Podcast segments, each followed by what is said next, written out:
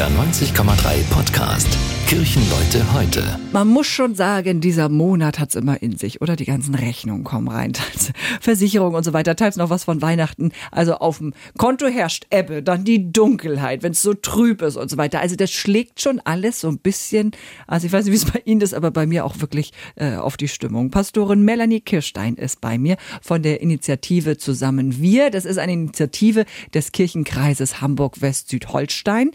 Melanie, wir haben uns aufs Du geeinigt. Ähm, wie ist das bei dir? Ähm, so äh, merkst du das auch? Sagst du auch im Januar, ey, da schleppe ich mich manchmal in die Kirche, weil ich einfach keine Lust habe. In die Kirche schleppe ich mich meistens nicht. Was für eine Frage, ne? Aber, Aber ich meine, so weißt du, dass aber dieses Dunkle, hat Weihnachten hinter sich und du bist, äh, ja, man ist ja einfach, ähm, das kenne ich von mir auch, dieses Nachweihnachtstief. Und wir haben aber finde ich, ein super schönes Licht- und Hoffnungsprojekt. Du meinst das an der Trinitatiskirche, ne, in Altona. Äh, Treffpunkt Feuerschale. Haben vielleicht auch einige im Hamburg-Journal gesehen. Ich fand, das waren auch schon so äh, schöne Bilder. Erzähl noch mal, was ihr da genau macht. Es ist ja eine Aktion der Diakonie deutschlandweit, Hashtag Wärmewinter.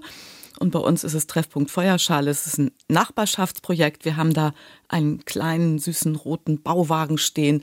Und wir wollten den auch im Winter bespielen. Der ist wie so eine Brücke zwischen Kirche und Quartier. Da wird ja vieles neu gebaut. Und auch sozial wollen wir was Neues bauen. Mhm. Ja, und da machen wir Lagerfeuer. Einmal in der Woche, donnerstags immer von 16 bis 18 Uhr. Und da gibt's richtig Kultur auch. Wir haben tolle Altona Künstler und Musiker. Mhm. Und es gibt heiße Suppe, die Mahlzeit, die Obdachlosentagesstätte ist dabei. Die kochen Suppe. Ist aber nicht nur für Obdachlose, sondern ist halt wirklich alt und jung alleinerziehende Mütter, aber auch Väter, Omas, Nachbarschaft, auch Obdachlose ist eine tolle Mischung. Also so ein bisschen Kirche auch als zusammenführendes Element irgendwie, ne? Oder? So, so dass man sagt, kommt alle ins Gespräch. Also wird das denn angenommen? Sagen denn auch viele Leute, äh, wir kommen mal vorbei? Na, die Initiative heißt ja zusammen wir, zusammenwirken. Ich glaube, dass wir das ja total brauchen in dieser Gesellschaft. Mhm. Das hat auch was mit gegen rechts zu tun. Also gastfreundlich sein, miteinander sein, zusammenhalten in aller Unterschiedlichkeit. Ähm, das wollen wir.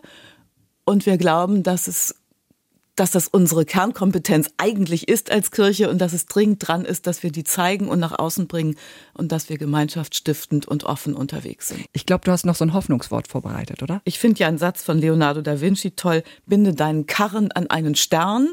also den Karren aus dem Dreck ziehen, sagt man ja auch. Also die Dunkelheit hinter sich lassen gemeinschaftlich was machen, was Freude macht, aber wo man auch mit seinen Sorgen mal hin kann. Wir sind da auch mit unserem Seelsorgeteam vor Ort. Also wenn jemand mal was loswerden will, sind wir auch da. Das finde ich einfach eine super sinnvolle Geschichte. Binde deinen Karren an einen Stern, ein schönes Motto für dieses Wochenende. Danke, Melanie, dass du uns dieses tolle Projekt vorgestellt hast. Ja. Das war ein Beitrag der Evangelischen Kirche. Kirchenleute heute, ein Podcast von NDR 90,3. Wir sind Hamburg. Hamburg, Hamburg.